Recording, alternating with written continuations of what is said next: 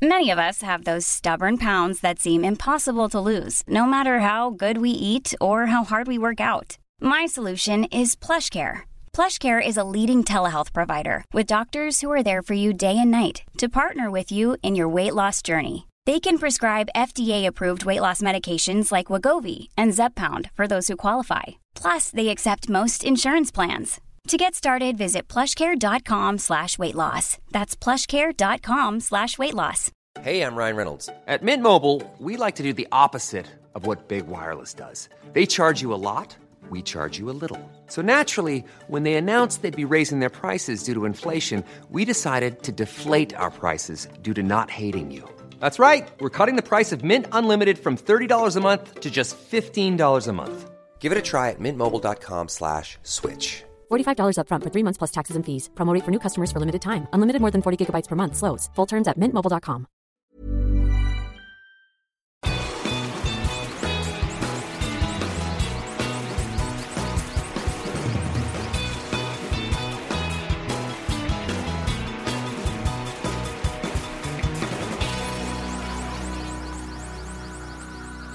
¿Qué haces, güey? ¿Qué haces con eso? ¿Qué huele, Pepe? ¿Cómo, ¿Cómo estás? Espérame. Tengo tantos cumpleaños eh, y entonces la casa se llena de esos globos de helio. Y por lo... Fíjate que no es, es sano eso que estás haciendo. no, no sé, pero está bien divertido. Digo, yo lo he hecho mil y un veces. solo- no sé si ese helio cause algo a tus pulmones. Yo espero que no. Estás haciendo algo que hacía yo ¿Cómo a, te mis, fue el fin de semana? a mis 10 años. Fin de semana. Bueno, ya. Sí. Fue un buen fin de semana. El sábado, sobre todo. El sábado ingerí mucha bebida embriagante. Fui a, a un rancho. Cumplieron años un par de amigos. Hicieron una fiesta en, en el día. Ok. Y después me trasladé al majestuoso estadio BBVA. Sí, vi que posteaste nuevamente una foto en el baño. ¿E- ¿Esa foto es en el estadio? Sí. O sea, ¿sí se puede ir a hacer popó en el estadio? o- Pues es que yo hago en todos lados. No, no, sí, pero para que vayas en un estadio quiere decir que el estadio es, es de nivel. He ido al, a- al baño en estadios tercermundistas. Tengo mi lista de estadios ya palomeados. Es más, tenía una aplicación que luego ya se me hizo muy aburrida, pero el- en- al momento era muy divertido, que era como un mapa mundial. O sea, lo puedes hacer mundial, pero lo puedes hacer también más regional. Poniendo pins en todos los lugares donde ha sido el baño. Ok. Entonces, pues yo dije, ¿sabes qué? No voy a poner en todos los lugares, nomás voy a poner en los lugares que vale la pena. Entonces tenía así como el Capitolio en Washington, este, cosas así que, que nada, los estadios, diferentes estadios. Pero ya me aburrió, la verdad ni lo usaba. No me acuerdo ni cómo se llama. Y luego esa app puedes compartir esa información con Sí, otros sí, que lo usan esa puedes app. subir en Facebook. Y te rankean o algo así. Como este es, un, es nomás como tener un mapa personal de dónde ha sido el baño. es un cagador de primera. Es un cagador primera. Pero bueno, eh, fui al baño, llegué barrido, para ser sincero. Lo chistoso fue es que en el juego de, de, de los cuartos de final también me pasó lo mismo. Y subí una foto igual. Pero después alguien me tomó una foto, pero afuera. O sea, haz de cuenta. Entonces se ve, se ve el, el cuartito del excusado y se ven mis piecillos abajo. Y sé que era yo por los tenis. Entonces alguien dijo que, mira, yo también te tomé foto. Che, gente, güey. Este, me dio la foto, pero pues no, la verdad no supe qué hacer con ella. Eh, Bueno, y pues ya. y ya. Qué bien. Ah, bueno, fue el pase a la gran final de los Rayados del Monterrey, Sí. que hoy jueves es el partido de ida ¿Contra quién contra siempre? Pachuca. Probablemente esté yo en Pachuca. ¿Ah, hoy. sí? Hay, hay un plan que está, pues que se está armando. La verdad no, no, no, no veo mucho progreso en el plan, pero hay un plan. Pero como Pachuca no tiene aeropuerto, está muy complicado. Porque tienes que volar a la Ciudad de México. A la Ciudad de México tienes que agarrar carretera. Si el trayecto son dos horas en carretera, súmale otras dos para salir de la Ciudad de México. Pero tu plan, o sea, el plan que se está armando es ir a ver el partido, Ir no a ver el juego. otra cosa. Y Un aprovechar. el amigo conoce a un ex yerno Es yerno, ¿verdad? Yo no tengo ni idea quién es. El yerno es, Yerno es el, o sea, su el, suegro. que, a- el que anda con la hija de alguien. O es nuer, no, sé. El yerno, vamos a el yerno. el yerno Un es- amigo es amigo del ex yerno del presidente de Pachuca. Ok. Entonces me dijo, oye, pues me invitó a palco este güey. Este, El ex yerno, o sea, todavía ex- se que lleva Sí, sí, que, que, que lleva muy, muy buena relación. con su suegro. Es con su ex suegro. Con su ex y que, que lo invitaron y que había unos pases que sobran. Entonces, pues, digo, va a estar difícil portar la camisa de los rayados en un palco prestado por el presidente del Pachuca. Claro. Y pues, ahí lo posteriormente al juego de semifinal, el pasado sábado, pues seguían los festejos de, de pasar a la final y de mis amigos de sus cumpleaños. Entonces seguimos, nos fuimos a un bar y luego acabamos en un departamento hasta las 5 o 6 de la mañana. Y pues bueno, ayer, el, ayer domingo fue un día desperdiciado totalmente. Tú me mandaste un mensaje a las 2 de la mañana, no sé si era... Era el viernes. Era el viernes, ya. ¿Qué, qué decía? ¿Qué dónde estás? Sí. Y pues no, es- tú me mandaste uno antes, nomás que Sí, pero pues yo no veo el celular tan seguido. Ya. Y te contesté. Sí, a las 2 de la mañana. Ya estaba dormido a esa hora. Porque el día siguiente tenía que levantarme temprano a ir a dar una plática. Ah, y luego me, me mandaste un mensaje, ¿no? De que algo me dijiste, oye, hoy no sé qué. Y te dije, oye, estoy en un rancho y, Sí. y, y luego era el estadio y que, qué diferencia. Yo, festival de ballet y luego... Sí, tuve en- el sábado tuve otro tipo de actividades que tú. Yo creo que se refleja también en, en el Instagram de los dos, donde tú vas posteando fotos desde el baño en el estadio y yo eh, ese día subí una foto de mi plática donde estaba con puros chavos de secundaria. Y de ahí fui a la escuela y de ahí fui al festival de baile de mi hija menor. Y ya terminé el día. Diga, ¿no? no, no era, no era competencia, era más bien participación. Ah, qué aburrido. Estuvo bien. Me estoy eh, disfrutando cada vez más los festivales de baile. Me sorprende eso, pero últimamente que he ido ver los bailes contemporáneos, los eh, de tap, de jazz, de hip hop, me estoy haciendo fan del baile. Y también vi unas películas, quiero regresar a una de ellas más adelante, pero ayer vi la película My Immortal Beloved. No sé si la hayas visto. No, no, ni, ni había escuchado el nombre. Amor Inmortal se llama en español. Yo no sé de nombres en español. A mí se me hace lo más patético del mundo las traducciones de títulos de películas. Lo has dicho antes, yo nada más lo menciono aquí para no tener que, que contestar preguntas después. Entonces, la película que vi ayer se llama Amor Inmortal y es sobre la vida, es una historia de amor, pero la película es sobre la vida de Beethoven. Ok. Y tiene una escena espectacular esa película. Es más, tú que tocas piano, a lo mejor puedo yo narrar esa escena y que tú tocas la música de esa escena, o sea, que tú me acompañas en mi narración en el piano. Aquí tenemos un piano. Sí, miren, por si no me creen, lo voy a tocar así. leve.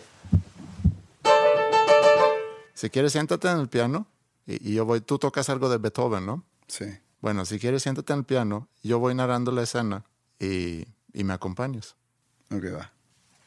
Beethoven en la película está dando clases a una chica que se llama Julieta y Julieta se enamora de Beethoven y Beethoven también siente algo por ella. Y todos los días va a su casa y le da clases de piano. Y un buen día le llega al papá de Julieta un, ¿cómo se llama? Le pide matrimonio, un solicitud de matrimonio o pedir su mano. Y Julieta está encantada con el hecho que Beethoven le ha pedido la mano. Pero el papá no está de acuerdo y dice que nadie la ha escuchado tocar en mucho tiempo, nadie la ha escuchado componer nada y no creo que sea lo mejor para ti.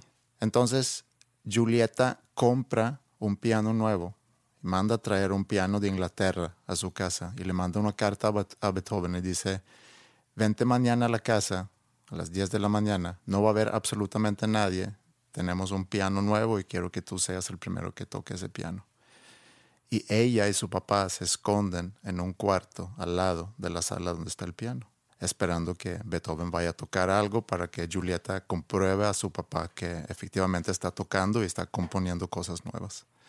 Ah, te digo para ti, para que tú sepas, porque nunca te dije, como no has visto la película, es Sonata Claro de la Luna que vas a tocar al rato. Y están ahí escondidos, viene Beethoven, entra, se sienta en el piano, checa el piano y luego nada más toca así como que cualquier cosa. Y el papá de Julieta voltea a ver a Julieta como que, híjole, pues esto no, no suena nada bien. Y vuelve a hacer lo mismo Beethoven. Y Julieta se siente pues muy triste y se voltea y, y como que se va a una esquina en ese cuarto que está al lado de la sala, decepcionada, desilusionada. Y el papá como que le pone una mano sobre su hombro y le da lástima. Y de repente empieza a tocar Beethoven.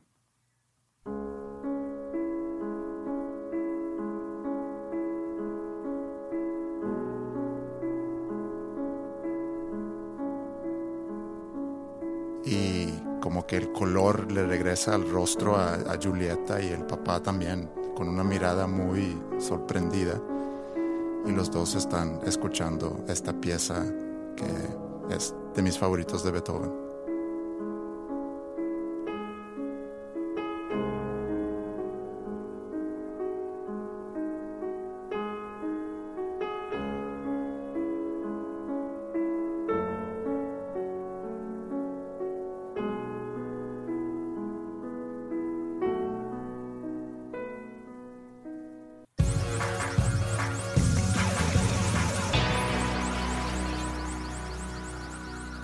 Un amigo nuestro, tanto tú como yo hemos estado en su podcast de video que se llama Creativo, Roberto Martínez, subió un video en la semana donde critica a Televisa y se lleva en el encuentro al Club América. Creo que es al revés, ¿no? No, Pues el, el video se llama Odio, Te Odio América o algo así. sí, pero realmente su crítica en ese video es hacia Es Televisa. una crítica social hacia la gente que consume la televisión, que ofrece Televisa y que son aficionados al Club América. Pues mucha gente lo interpretó así. Yo creo que lo hizo inteligentemente, sabiendo que va a causar mucho ruido. Creo que el video ha sido visto por millones ya, Sí. compartido, sí, muchísimas veces. Y yo creo que fue una genialidad publicarlo así como lo hizo.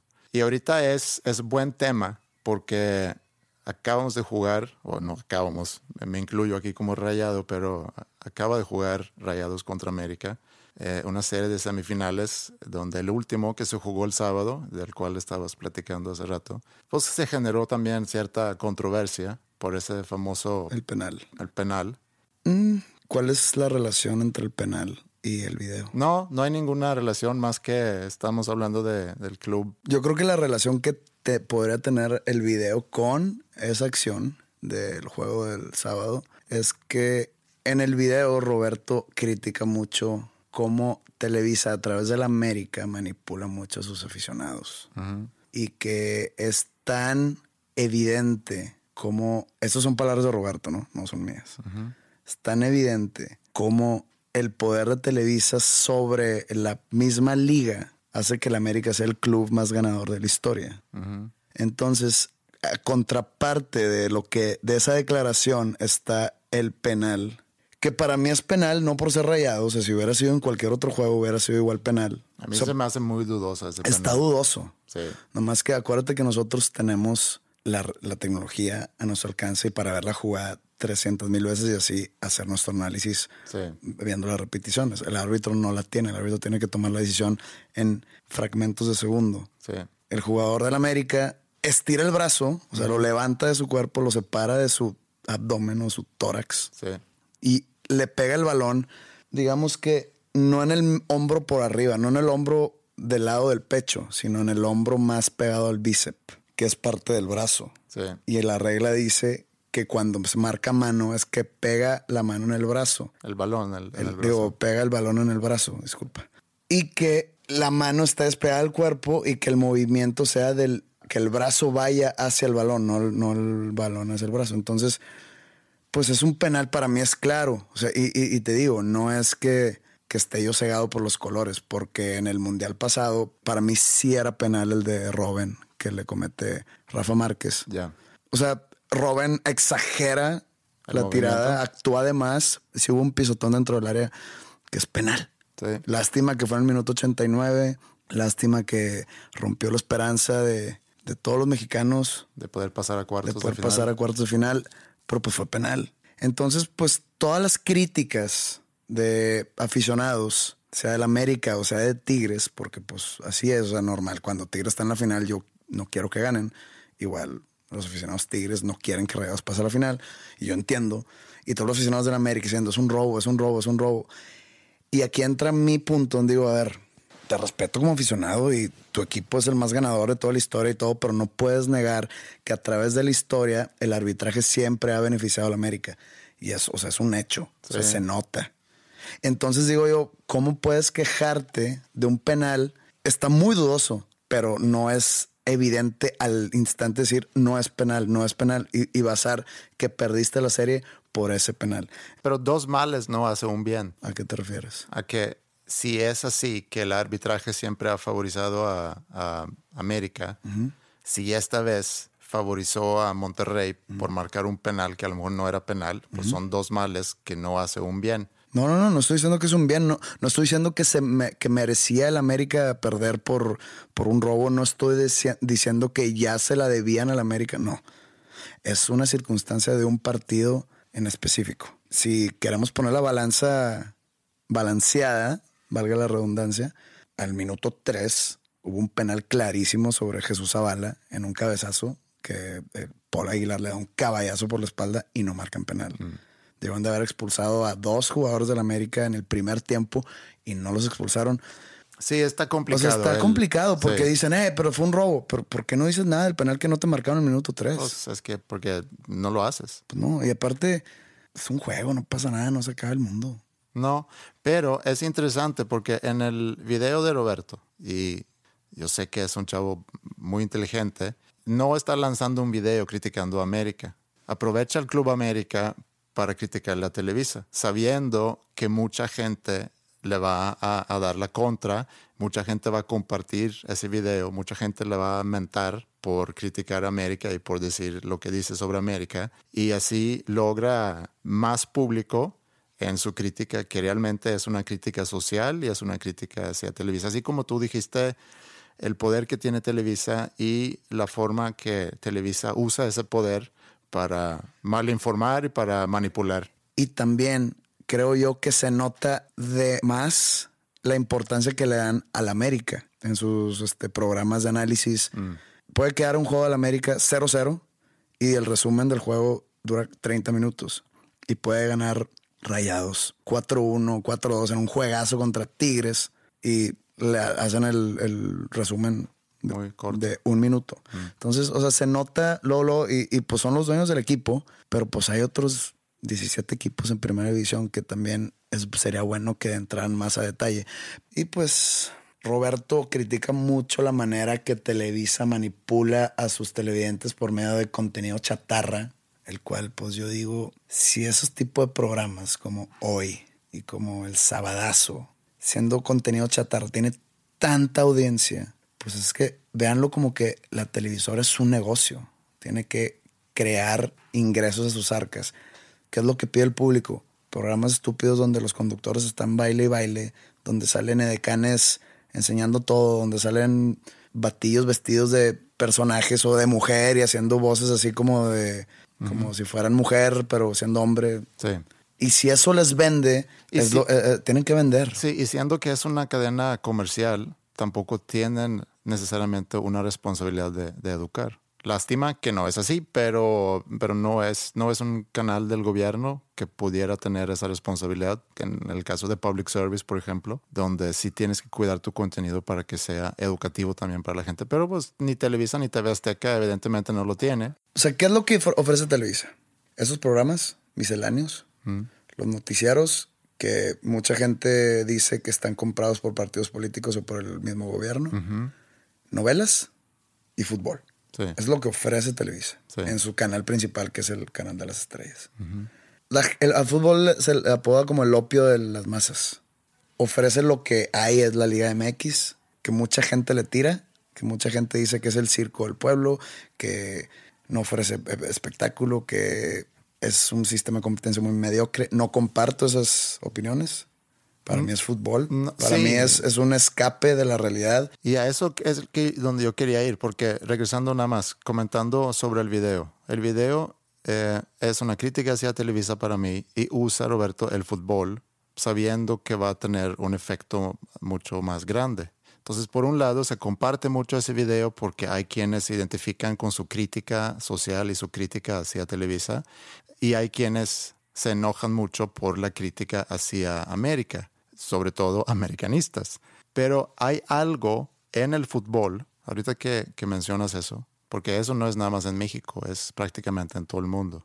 ¿Qué es lo que tiene el fútbol que hace que la gente se apasiona tanto, se emociona tanto? Yo creo que mucho tiene que ver que te da el fútbol un sentido de identidad. El irle a un equipo y ser apasionado a tu equipo, sientes que perteneces a algo, a un movimiento. Festejas las glorias mucho más que los jugadores. Los jugadores, yo siendo aficionado al fútbol desde niño, pues desde niño, yo pensaba que los jugadores morían por su equipo, que ellos eran rayados de corazón, igual que yo, y que... Pero pues vas creciendo y vas aprendiendo que es como si eh, tú trabajas para una empresa y te ofrecen en otra empresa un- una mejor paga, te vas a ir a la mejor paga. Es igual.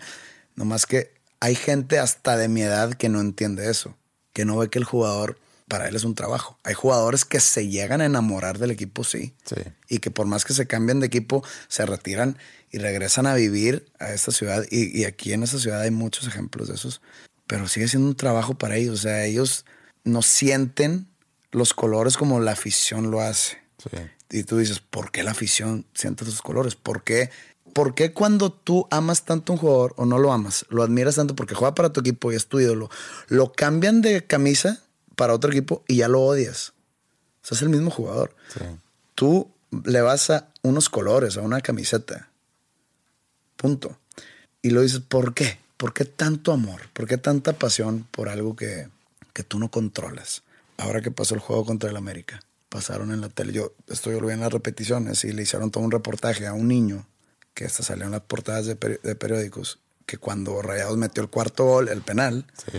empieza a llorar de felicidad. Un niño de siete años. Sí. Empezó a llorar de felicidad. Y por un lado te ponen de que esto es el fútbol, señores. Ve lo hermoso que es.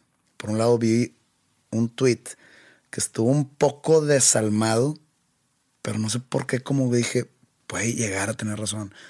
Y decía el tweet, esto lo están promoviendo como si fuera algo hermoso y algo bueno.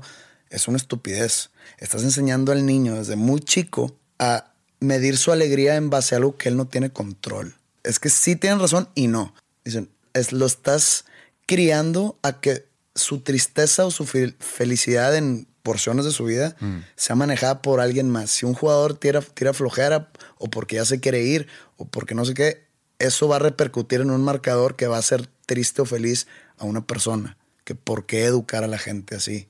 ¿Por qué no nomás disfrutar el juego como un simple juego? Sí. Que es lo que es. Entonces, ya después el- el- la persona que tuiteó esto empiezan de que han hecho a un idiota y empiezan como que siento que ya empiezan a ofender a un niño de siete años que no tiene la culpa de nada. Claro. Pero en la parte sensata de ese tweet, como que me hizo a mí clic de que es bien padre al estadio y que gane tu equipo y que pasan la final y que queden campeones y te da como que un plus. Sí. Pero si no lo logras, o sea, ¿por qué va a cambiar mi vida? Pero es como una personificación, a lo mejor, aunque inconscientemente en el caso de alguien tan joven, pero es la imagen del fanatismo, de alguna forma. Y yo creo que pasa lo mismo en un estadio, que puede pasar en un concierto masivo, eh, que puede pasar en una iglesia muy grande durante el sermón. Pero es que, por ejemplo, en un, en, en- en un juego de fútbol, y no, no pasa solamente en México, pasa en Inglaterra, pasa en Argentina, o sea, los hechos se tornan violentos porque un equipo perdió. Yo he sido blanco de casi violencia. Por ejemplo, fui un par de veces a los rayados a- al estadio de los Pumas. Y la primera vez me fui con mi camisa de rayados y perdió rayados todavía. Perdieron 3-1. Hace mucho. Y al salir, o sea, casi me madrean tres veces. No quiero ni imaginar qué hubiera pasado si hubiera ganado rayados. Sí. ¿Por qué? ¿Por, ¿Por qué buscas violencia? Es un juego. Es lo que yo no entiendo todavía. En el periódico lo llaman a esas personas inadaptados. Y tanto como en Rayados como en Tigres existen esas barras que pierden la cabeza por un simple juego y los meten en la cárcel y, y ya en la cárcel van a entrevistarlos. ¿Valió la pena? Sí, por mi equipo todo vale la pena. Eso ya es en el fanatismo que tú hablas. En un concierto no pasa eso porque no es una competencia. No, no, no, pero me refiero a, a esa emoción que puede provocar. Porque pasa algo cuando tú estás en un estadio y todo el estadio está cantando, sea en un concierto o sea en un equipo, digo, en un partido de fútbol, sientes algo, te sientes parte de algo mucho más grande. Es lo que te digo, es un sentido de identidad. Y agrégale a eso algo que también creo que dijiste que el equipo llega a, llenar un vacío que tú a lo mejor tienes. El, el amor a un equipo es como una relación eterna. Es una relación que nunca va a acabar. Esa relación la vas a tener seguramente por vida con tu equipo y van a venir jugadores, se van a ir técnicos igual, pero el amor por, por esa institución se te va a quedar por vida. Y también es un escape, creo yo, porque el, el ir al estadio, yo, hubo un tiempo que yo iba mucho al estadio a ver a, los rayados, pero ya hace 10 y un poquito más de años. Y yo no crecí con rayados. Alejandro, mi, de mis mejores amigos aquí en México, y mi socio, él sí creció con Rayados, él fue quien me llevó al estadio y nosotros íbamos juntos. Yo no sentía lo mismo por Rayados que alguien como él o alguien como tú, que crecieron con este equipo y que se hicieron fans de ese o seguidores de este equipo desde muy jóvenes. Pero yo también logré sentir esa euforia estando en el estadio. Ahí te va mi analogía contigo, pero, o sea, mía, pues que es lo mismo que tú con los San Antonio Spurs. O sea, yo desde que tengo, o sea, mi familia está allá y voy mucho para allá, voy mucho a ver a los Spurs y me gusta que ganen. Pues sí, este, qué padre que son de los mejores equipos de la NBA y todo. Nunca en mi vida he jugado básquetbol. Nunca en mi vida me había llamado la atención el básquetbol. Voy a los Spurs, le empiezo a agarrar un cierto gusto, pero pues pierden y yo no tuve el crecer o no tuve mi niñez o mi adolescencia siguiendo a ese equipo, entonces no me duele, no me, no me importa. Digo, ah, pues qué lástima. Y ya, con Rayados, voy al estadio que tengo nueve años y no he fallado ni una temporada.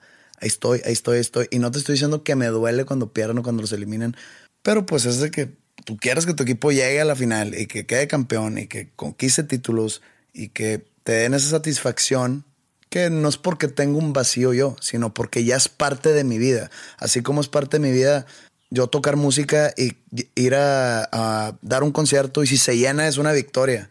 Si está a la mitad, pues bueno, eh, hay que trabajar. Y estoy seguro que los fans sienten lo mismo. Sí, por eso, pero es parte de mi vida. Y al ser parte de mi vida, quiero que me dé una satisfacción. Por ejemplo, tus hijas, como son parte grande de tu vida y vas al festival de baile de tu niña y tú la ves bailar nada más a ella. No creo que estés viendo a las hijas de los demás. Y que le sale bien las cosas, tú sientes una satisfacción porque es tu hija, es parte de tu vida. Se cayó, vas y le dices, oye, a la siguiente vamos a, seguir trabajando, aquí voy a estar para verte, te va a salir bien. Sí, sí, papá. Los rayados son parte de mi vida, no, no lo estoy equiparando con tu hija o con tener un hijo. Y como son parte de mi vida desde muy niño, quiero que ganen. Al no ganar, bueno, no es que sea un fracaso y no es que vas a llorar, pero pues una parte de tu vida no, no logró darte satisfacción. No, pero hay quienes sienten eso. Hay quienes lloran cuando Claro que sí. Y hay quienes obviamente lloran cuando y, ganan. Y hay, o sea, por ejemplo, cuando fue el último juego en el tecnológico, a mí me dio sentimiento a mí. O sea, en verdad sentí como que aquí crecí. Y ya me estoy yendo y nunca más voy a volver a pisar ese estadio. O sea, sientes algo, sientes una nostalgia, sientes una melancolía. O sea, sí es pasión y sí entiendo. Lo que no entiendo es cuando lo llevan más allá. Cuando lo llevan más allá de que ofenderse, insultarse, golpearse, violentarse por un juego de fútbol que es un juego nada más. Sí, yo leí un, un habían hecho un estudio en, el, en la final que se jugó en el Mundial entre Italia y Brasil, el Mundial del 94. Sí. Hicieron pruebas a unos cuantos aficionados y midieron su nivel de testosterona antes y después del partido. Y resulta que los aficionados de Brasil aumentaron sus niveles de testosterona en un 28%, mientras los aficionados de Italia, su nivel de testosterona bajaron más o menos lo mismo, en un 27-28%. O sea, que tiene un, que tiene un impacto a tu, a, tu, cuerpo, a tu físico. Imagínate ese niño a, quien te referiste hace rato. que está ahí, ve el partido, que fue un partido, pues un partidazo, y que estás con esa tensión, ves a tus papás tensos, ves a gritos, escuchas a todo ese estadio, no sé cuánta gente cabe en ese, en ese estadio. 53 mil. 53 mil personas. Y ya llega esa culminación del penal, sabes que si mete ese penal, ya estamos en la final. Y a lo mejor no sabes completamente qué significa todo esto, pero estás ahí y vives la emoción. Es, es pura emoción que estás ahí, no hay ninguna no hay ningún aspecto racional ahí, y mucho menos si tienes esa edad. Y pues, a mí no me sorprende que... Yo, yo lloré en alguna ocasión siendo niño por los rayados. Yo lloré cuando perdieron la final contra el Atlante en el 92. Y tenía 11 años. Sí. Más, más grande que ese niño. Ahora, regresando al tweet que leíste, que sí lo puedo entender, que es lo mismo que yo puedo sentir cuando yo veo gente tan apasionada, tan emocionada sobre algo que es tan simple como fútbol. Es que no, Eh, no pero- el chiste no es simplificarlo. No, no, no, pero hay que entender eso, lo que decíamos, que para muchos llena un vacío, es una relación de- de- que vas a tener toda la vida, es eh, un complemento para tu vida, es un escape para mucha gente de ir a ver un partido de fútbol, ir al estadio. Tienes a lo mejor los que, que están en tu alrededor, eh, que se sientan ahí todos los sábados a ver el partido contigo o cada dos sábados se vuelve parte de tu familia extendida y es una relación seguramente muy especial. Tienes eso en común con esa gente, es esa identidad que como seres humanos somos de, de vivir en grupo. Es, es- es muy bonito. Es muy bonito tener eso. O sea, es, es como tú dijiste. Tú dijiste la palabra clave. Es un complemento Sí. a tu vida. Y para muchos es mucho más importante ese complemento que para, que para otros. No, o sea, hay que tener prioridades. O sea, por ejemplo, o sea, no puede ser más importante que tu trabajo, que para muchos sí lo es. Sí. Pero es muy bonito tener eso. O sea, es muy tener eso en común con tus amigos, con tu familia, tener ese tema de conversación, porque siempre es un tema que va a estar muy candente. No sé por qué la- las personas que son creativas tienden a minimizar mucho el fútbol, a decirle que, que es para, para coeficientes intelectuales muy bajos, para... O sea, no es cierto. O sea, yo no, yo, yo no estoy de acuerdo con eso. No porque yo me crea alguien de, de coeficiente intelectual alto, porque yo me creo, me creo una persona creativa, ¿no? O sea, nomás porque es algo bonito de los cuales ellos no tienen Sí. y lo más fácil es mofarse de. Sí, yo estoy de O acuerdo sea, con no, eso. no, no, no, no va de la mano el ser creativo o, el, o, o ser intelectual o tener mucha cultura con ver el fútbol, porque hay grandes pensadores este, que eran o que son aficionados al Sí, fútbol. sí, sí, totalmente. Este, la verdad, es un complemento de vida que te da satisfacción en, una, en, en algo mínimo. Es algo, el fútbol es lo más importante de las cosas menos importantes. Sí, Es- estoy de acuerdo contigo. Y, y en el momento que dije algo simple, más bien me refiero a que así puede ser visto el fútbol desde afuera. Alguien que no entiende el fútbol, alguien que no ve el fútbol. Yo voy a tener 60 años y voy a seguir yendo al estadio. Y, y voy a seguir siendo rayado. Y voy a seguir festejando las victorias y pues doliendo las derrotas, pero a un nivel sensato, a un nivel donde pues sí, perdió mal pedo, ¿qué sigue? Sí.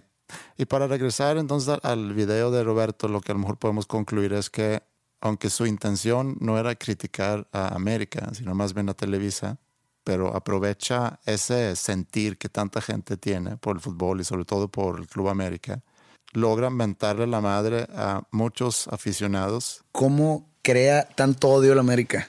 Yo no odio al América. A mí el América es un equipo más en la liga. El equipo, sí, es el equipo más ganador de la historia del fútbol mexicano. Pero para mí es un equipo más. Yo no odio. En, en mi primer lugar de equipos que nomás no es Tigres, por lo lógico que hemos platicado. El América, pues es el América. Lo que hace que mucha gente odie al América es Televisa. Por la negligencia que tiene hacia los otros equipos. Por la importancia sin medida que le da a su propio equipo, que es el Club América. Yo creo que eso es de los de lo que más odio hacen y también los aficionados con esa frasecita del odiame más. Que a mí, a- yo, lo- yo le agarro así como lo que hemos hablado de Zlatan, como es arrogante, pero a la misma vez te causa cierto interés. Sí. Así me- esa frase para mí es eso. O sea, el odiame más a mí no me causa odio ni enojo. Nomás me, me- me da esa, esa picardía que necesita ese tipo de, ese sector de la vida que es el fútbol. Sí, pero también a lo mejor es lo que también platicamos hace unos episodios, por ser el equipo más ganador, por ser el equipo con más aficionados, seguramente también es mucha envidia. Yo creo que sí, es envidia, puede ser. Pero sí, eh, en lo que sí no estoy de acuerdo con Roberto es que, que Televisa trata de manipular a, sus, a su teleaudiencia por medio de la América. No les importa si está Televisa o TV Azteca o una empresa como Cemex o, o como FEMSA detrás de su equipo. A ellos les importa si hay campeonatos o no. Punto. Ryan Reynolds here from Mint Mobile. With the price of just about everything going up during inflation, we thought we'd bring our prices down. So to help us, we brought in a reverse auctioneer, which is apparently a thing. Mint Mobile unlimited premium wireless. Ready to get 30, 30, bit to get 30, bit to get 20, 20, 20, bit to get 20, 20, bit to get 15, 15, 15, 15 just 15 bucks a month. So, Give it a try at mintmobile.com/switch. slash $45 upfront for three months plus taxes and fees. Promo for new customers for limited time. Unlimited more than 40 gigabytes per month. Slows. Full terms at mintmobile.com. Millions of people have lost weight with personalized plans from Noom, like Evan, who can't stand salads and still lost 50 pounds. Salads, generally, for most people, are the easy button, right? For me, that wasn't an option. I never really was a salad guy. That's just not who I am. But Noom worked for me. Get your personalized plan today at Noom.com. Real Noom user compensated to provide their story. In four weeks, the typical Noom user can expect to lose one to two pounds per week. Individual results may vary.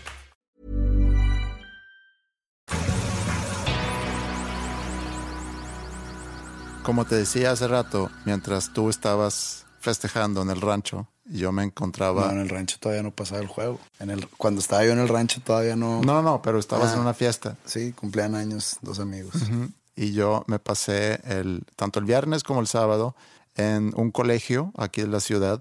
Me habían invitado nuevamente a ser tallerista en, en algo que se llama el Encuentro de Valores, donde se juntan chicos y chicas de, de diferentes secundarias aquí de la ciudad y ahí participan en diferentes talleres. Y a mí me toca platicar con ellos sobre la importancia de que conozcas más sobre ti mismo para poder tomar mejores decisiones eventualmente cuando te toca escoger qué estudiar, etc. Un tema que hemos platicado en algunas ocasiones aquí antes, pero el punto es que entre más conoces sobre tus gustos, disgustos, tus intereses, talentos y pasiones, y si te vas guiando por eso, vas a tomar mejores decisiones ya al futuro. De eso se trata la, la plática. Además, volví a ver este fin de semana la película Inception. Buena, es buena esa. Sí, es muy buena esa película. El, el soundtrack se me hace increíble y la película también me gusta mucho. Y para los que no han visto esa película, y, y no quiero eh, dar ningún spoiler, pero se meten en los sueños de las personas para manipular el inconsciente de, de esa persona plantar una idea. y implantar una idea, exacto. Y van moviéndose como que por niveles de esos sueños. Un sueño en un sueño y así sucesivamente. Sí, está um, algo fumada la película, Pues pero es que Christopher Nolan, el director y escritor, es muy conocido por sus fumadencias en cuanto a películas. También está la de Interstellar, Sí. que me gustó mucho, pero es un mindfuck increíble. sí, Es buenísima. sí, también muy buena. Y entonces quiero hacer algo que se relaciona tanto con mi plática como con esa película.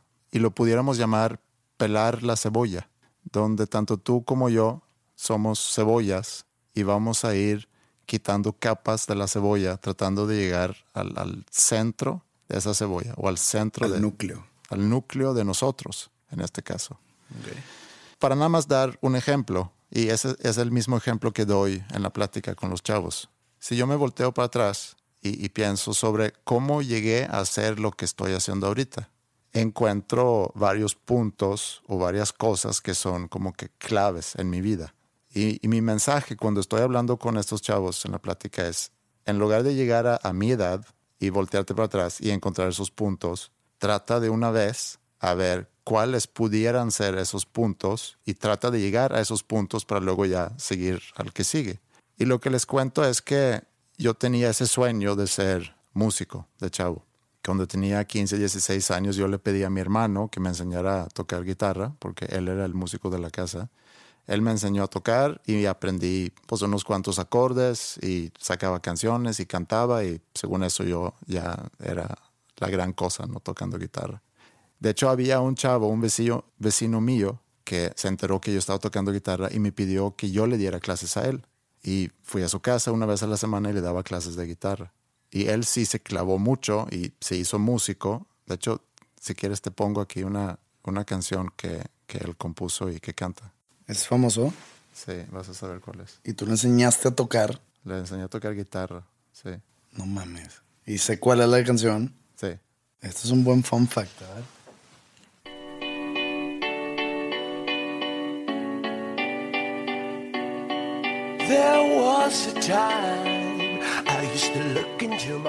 Swedish House Mafia. No, claro que he escuchado esta canción. Es canción de antro. Those days are gone. Now the memories on the wall.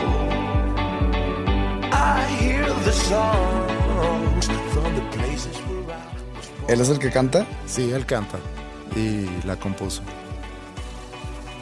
Don't you worry, don't you. ¿Es esa? Ok.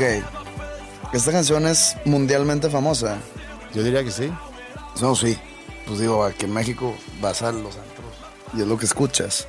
Tú le enseñaste a tocar, o sea, tú lo, tú lo indujiste a la música. Tú le enseñaste a tocar guitarra a la persona que, es- que escribió la canción de Don't You Worry, Don't You Worry, Child. Sí. Bueno, le, le enseñé cosas muy básicas porque la verdad yo Pero no de- era- de- desde ahí empezó. O sea, tú le, tú le, tú hiciste sus cimientos musicales. No, sí. O sea, no, no, no te estoy madreando. O sea, sí. Sí. Pues, Vale. Eso jamás me hubiera imaginado. Pero no quiero... ¿Cómo se llama él? John Martin. John Martin. Así, John Martin. Es un dato curioso, muy interesante. Yo le daba clases de guitarra un rato a él y un amigo de él que tenían una banda y luego ya formaron su banda, hicieron su banda. Me acuerdo que eran muy fans, le enseñaba canciones de Pearl Jam. Es muy difícil tocar guitarra a las canciones de Pearl Jam. Bueno, pues acordes, es lo Son- que yo son tocaba. canciones, o sea, en acordes mayores, menores. O ya los arreglos. No, no, no. Acordes. Sí, por eso te digo. Y luego yo seguía nutriendo ese sueño de poder hacer algo con la música, como también he platicado aquí antes. Me metí a estudiar administración de empresas por alguna razón, parte porque pues, medio me, me llamaba la atención y también porque mi papá me decía que es una buena carrera, como muchos que estudian su carrera, se van guiando por sus papás. Y ahí me topé con, obviamente, temas de finanzas y de empresas y también cosas que tenía que ver con educación. Y en mi carrera me gustó más las cosas que tenía que ver con educación o de desarrollo. Y cuando yo finalmente me gradúo y me vengo aquí a vivir en México, pues realmente llego con tres cosas. Uno es mi interés por la música, mi interés por administración y por empresas, y la otra por la educación. Y aquí eh, me junto eventualmente con Alejandro, que compartía esos sueños conmigo y empezamos nuestra carrera juntos a formar las empresas que hemos empezado. Y una de esas empresas es School of Rock. Cuando entonces me volteo para atrás y veo cómo es que llegué a tener una escuela de música, mi propio negocio, pues ya se vuelve más evidente cuando hago ese recorrido hacia atrás y veo que me interesaba la música, en algún momento daba clases de música, estudié administración, quería tener mi empresa y, La educación, pues. y la educación. Todo está plasmado en un mismo concepto que es School of Rock. Sí, pero mi mensaje entonces cuando doy esa plática es que no llegues a esa conclusión ya siendo grande, porque la conclusión a la cual puedes llegar siendo grande es que, que no fui por mis intereses. No me guié por mis intereses, sino me guié por factores externos o por lo que esperaba el entorno de mí, a lo mejor, lo que mis amigos iban a estudiar o lo que mis papás me decían que debería de estudiar. Lo importante entonces es que tú realmente sepas quién eres y cuáles son tus intereses para que vayas tomando decisiones en función de eso. Y de ahí nace entonces la idea de hacer pelar la cebolla, tú y yo. Vamos. por ejemplo, si te voy, si te pregunto para darme o, o para ayudarte a ti a cruzar esa primera etapa, y lo vamos a hacer juntos, pero imagínate que estamos en la primera, no tapa, sino capa de la cebolla, estamos en la superficie, y si tú me respondes a esta pregunta, a lo mejor podemos llegar a la siguiente capa. ¿Qué es algo que siempre te da gusto hacer aunque estés cansado? Actividad. Sí. No tiene que ser algo de mi trabajo ni nada, ¿verdad? Puede ser tu trabajo. No, pero puede ser, o sea, estoy cansado, pero Puede ser cualquier cosa. pues dar un concierto. Pero el dar un concierto no, no, no puedo dar de cuenta, no estoy tirado en mi casa de que, ¿qué se me ocurre? Deja dar un concierto. No, no, Pues no, o sea, pero no. tú puedes llegar al venue y puedes haber Ah, puedo tenido estar un muy cansado mal y- día o... Ah, sí, y voy y ahí se me olvida todo en el concierto. Por más cansado que esté, la adrenalina o la energía o lo que sea, el cuerpo se te prende y, y lo acabas y puedes sacar más cansado, pero lo disfrutaste. Sí. Como te digo, la emoción de parte de un escenario, este, la satisfacción y el ver a tanta gente que le gusta tu música, el regresarle algo a esa gente que tanto te ha dado, dar un buen show. Sí. O sea, siempre me concentro en dar un buen show, por más que, pues digo, no tengo la aptitud total del canto, pero pues doy un buen show y la gente se, se da cuenta que, que estás dando un buen show. Todos son factores. Y creo que la respuesta es algo obvio, pero está bien. O sea, es, es un gran lujo, creo yo, de que tu trabajo sea algo que hagas, o sea, que puedas hacer, aunque estés cansado y aunque estés agobiado, lo que sea. Es diferente el, el estar cansado y subirte al escenario que el estar cansado y tener una gira de medios o de dar entrevistas. o- Sí, porque es totalmente diferente. Esa es la, la siguiente pregunta. Dime algo que tienes que hacer, pero que para nada te gusta hacerlo. Promoción. Ok. O sea, no, no, no es que no me guste, no. O sea, aparte de que es necesario, no es que no me guste, es más que es muy repetitivo y es muy cansado y es...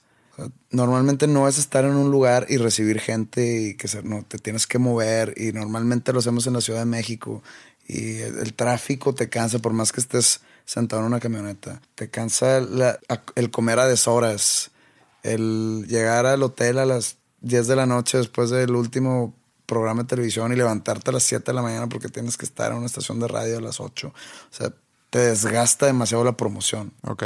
Necesitamos como que tratar de acortar un poco las respuestas porque siento que todavía no estamos cruzando esa primera capa. Pero nada más voy a dar eh, los míos. Una de las cosas que a mí me gusta mucho hacer, aunque esté cansado, es, por ejemplo, editar este podcast. Eh, es algo que, que disfruto mucho. Otra cosa que me gusta mucho hacer, aunque esté muy cansado, es tirarle números a un proyecto nuevo. O sea, empezar a, a proyectar números y, y hacer mis tablas de Excel y, y esas cosas. Me, me gusta mucho. Soy el peor usando Excel. Bueno, ya no uso Excel, ya uso Numbers. Pero bueno, es lo mismo casi. Y algo que para nada me gusta hacer, que tengo que hacer, es llenar reportes. Es ¿Pero lo- a quién le reportas? tengo que llenar reportes para la franquicia de School of Rock en Estados Unidos. sí. Yo creo que todavía estamos como que en la primera capa. Dime algún logro tuyo del cual te sientes muy orgulloso. Pues lo que he logrado con Panda.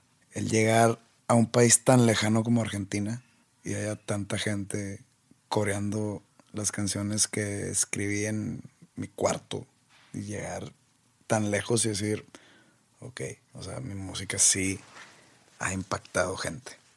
O sea, el, el saber que, que mi música impacta gente tan lejana a mí, en cuestión geográfica, Sí. es algo de lo cual estoy muy orgulloso de. Es un logro muy bonito. En mi caso, la escuela, porque veo lo que ha hecho para tantos niños. Y aquí algo que los dos tenemos en común es ver cómo nuestro trabajo tenga un impacto positivo en las demás personas. Y entonces ahorita como que estamos medio cruzando la primera capa y podemos concluir que los dos vivimos por darle algo muy positivo a las demás personas. Y creo que eso nos, nos dice algo de, de, de quiénes somos en ese sentido, que hemos escogido profesiones donde no- el resultado de nuestro tra- trabajo tenga un impacto directo en la vida de, de otras personas. Y, y cuando, y cuando digo impacto, muchas veces es un impacto emocional. Sí, sí, sin duda. ¿Cómo pudieras tú describir tu personalidad? Soy una persona seria, soy una persona...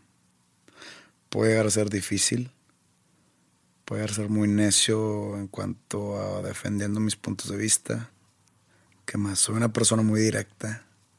O sea, me han dicho muchas veces que no tengo filtros en decir las cosas y a veces eso me ha, me ha causado problemas personales. Pues eso va de la mano con ser muy sincero, pero en el fondo creo que soy una persona muy cariñosa y muy agradecida con la gente que debo de estar agradecido. ¿Cómo eres tú con personas que conoces comparado con personas que no conoces? Con personas que no conozco soy muy cerrado. Es difícil que yo me enganche con alguien o con un tema de conversación con personas que no conozco. O sea, no me siento muy inseguro, muy, o sea, in- inseguridad en cuanto a mi personalidad e inseguridad en cuanto a lo que yo debería estar diciendo, ¿no? Porque no conozco a esta persona, ¿por qué, le, por qué voy a estar contando esto? ¿Por qué tengo que platicar con esta persona del otro? O sea, sí, soy muy cerrado en ese aspecto. En cuanto a compartir con gente que conozco, pues hay niveles de conocer a alguien. Con personas muy cercanas a mí puedo compartir lo que sea. Lo que sea, que cosas que... este- ¿Por qué me estás diciendo esto? Que, pues, güey, te considero alguien muy cercano a mí dentro de mi círculo de confianza y te cuento esto. Sí. Unos de mediano confianza, pues lo puedo platicar, cómo me está yendo, qué planes o este, cómo voy con esto, con otro, pero pues hasta ahí no, no, no, no, no meto sentimientos, o sea, no, no le platico de mis sentimientos. Sí. Eso es más o menos como divido. Sí, y, más o menos similar para mí. A mí me, a mí me gusta mucho estar con gente que, que quiero y que aprecio. Me gusta ese aspecto social. Eh, me gusta mucho estar, por ejemplo, en la escuela, que casi que todos que trabajamos en la escuela somos amigos, o por no decir todos. Y me gusta mucho estar ahí con ellos. Me gusta verlos también fuera de la escuela, en- sea en mi casa o sea en, en casa de alguien o en algún lugar y poder estar juntos. Eh, son personas con las cuales tengo mucho en común y, y hay mucha confianza entre todos nosotros. Y como dices tú, con gente que no conozco tiendo a ser muy reservado. Puedo tener días donde puedo ser muy platicador y muy abierto y tengo días donde más bien me quedo muy callado y eso también puede ser, ser mal interpretado por, por las demás personas o que a lo mejor me perciben como Ah, sí, muy exact- serio y Exactamente me mismo. muy sangrón o qué sé yo, pero también soy, me gusta mucho observar, me gusta mucho escuchar y no necesariamente meterme en la plática, sino primero escuchar la plática por un buen rato para más o menos entender cuál es la opinión de cada quien, cómo es cada quien y luego ya a lo mejor meterme a opinar. ¿Cuáles son valores importantes para ti? Yo creo que está la honestidad y la perseverancia. Y la perseverancia hablo en todos los facetas de la vida. En lo profesional, en lo personal, en lo sentimental, en lo familiar. O sea, perseverar es nunca darte por vencido en algo que tú quieres. Eso, se de cuenta, para mí es lo más, el, el valor más importante junto con la honestidad. Sí, para mí también honestidad y, y lealtad para mí van como que muy... Honestidad yo hablo de, de decir la verdad, en don- no jugarle chueco a nadie, no actuar maquiavélicamente y que todo el beneficio sea para ti y ese beneficio para ti se transforme en un perjuicio para la otra persona. Eso es importante. La lealtad, porque si tú eres leal a esas personas que te han querido, que te han tratado bien, que se, se han sentido identificados contigo, esa lealtad se te va a regresar de Sí. alguna manera. Hay muchas personas leales a mí y esas personas jamás las voy a olvidar. Eso es muy importante, pero para mí las dos importantes la honestidad y la perseverancia. Eh, que, está, ¿Qué está pasando a mi voz?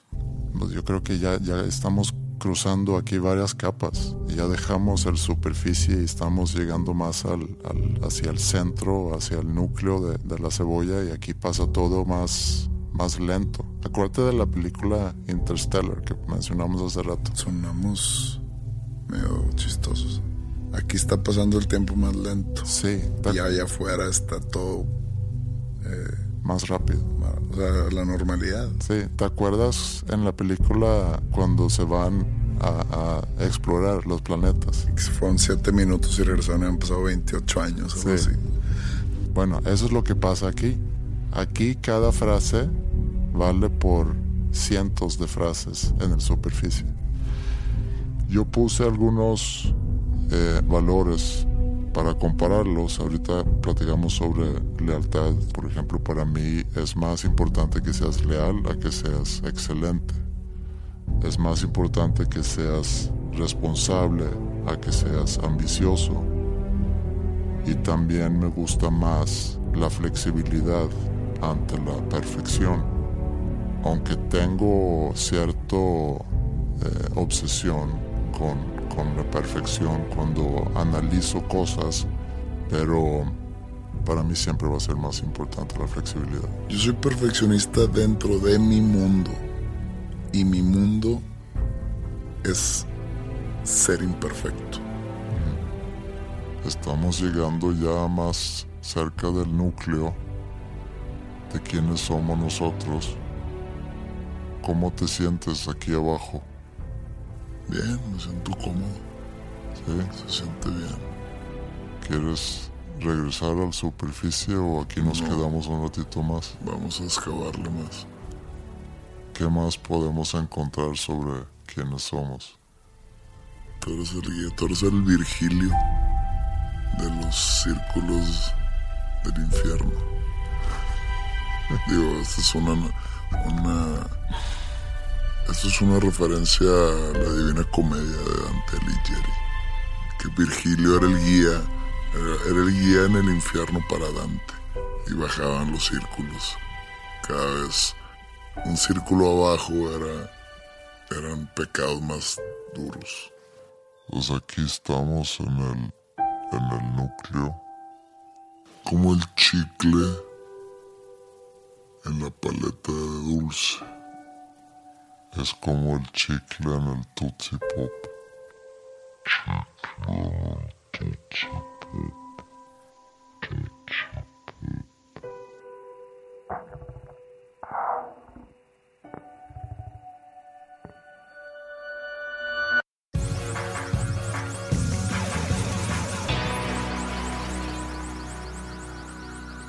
Hoy jueves, entonces puede ser que estés en Pachuca. Sí, El- puede ser que esté en Pachuca, puede ser que esté aquí en Monterrey. Y el sábado, eh, el domingo, el domingo se juega la final de vuelta. la final de vuelta. Y obviamente vas a estar en el estadio. Ahí voy a estar por si me quieren buscar. Yo tengo todavía cumpleaños en esta semana. Tengo a, a mi hija menor el miércoles, o sea, ayer y hoy cumpleaños mi esposa, cumple 40 años. Si escuchas, Ingrid, muchas felicidades. Muchas felicidades, Ingrid. Y el sábado vamos a ir a ver a Jumbo y ¿Dónde a toca? Serbia, que toca en Café Iguana. Ok.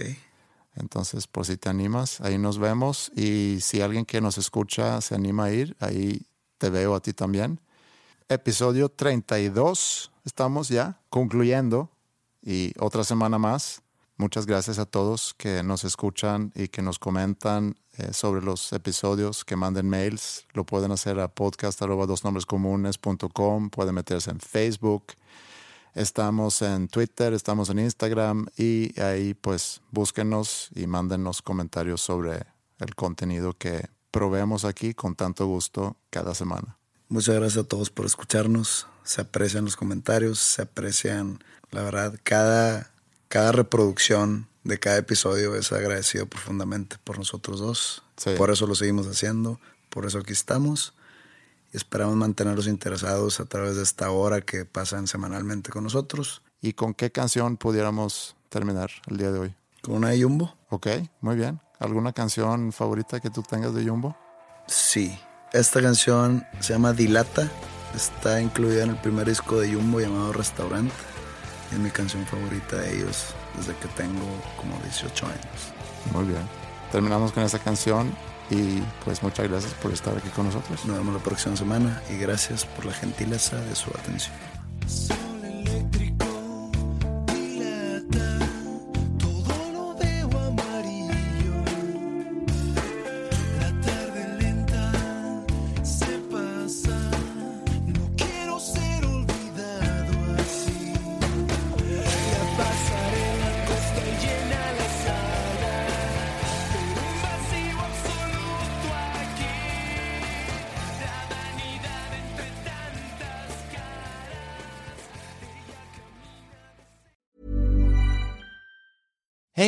Danny Pellegrino from Everything Iconic. Ready to upgrade your style game without blowing your budget? Check out Quince. They've got all the good stuff shirts and polos, activewear, and fine leather goods, all at 50 to 80% less than other high end brands. And the best part? They're all about safe, ethical, and responsible manufacturing. Get that luxury vibe without the luxury price tag. Hit up quince.com slash upgrade for free shipping and 365 day returns on your next order. That's quince.com slash upgrade. Even when we're on a budget, we still deserve nice things. Quince is a place to scoop up stunning high-end goods for 50 to 80% less than similar brands. They have buttery soft cashmere sweaters starting at $50, luxurious Italian leather bags, and so much more. Plus, Quince only works with factories that use safe, ethical, and responsible manufacturing. Get the high-end goods you'll love without the high price tag with Quince. Go to quince.com slash style for free shipping and 365-day returns.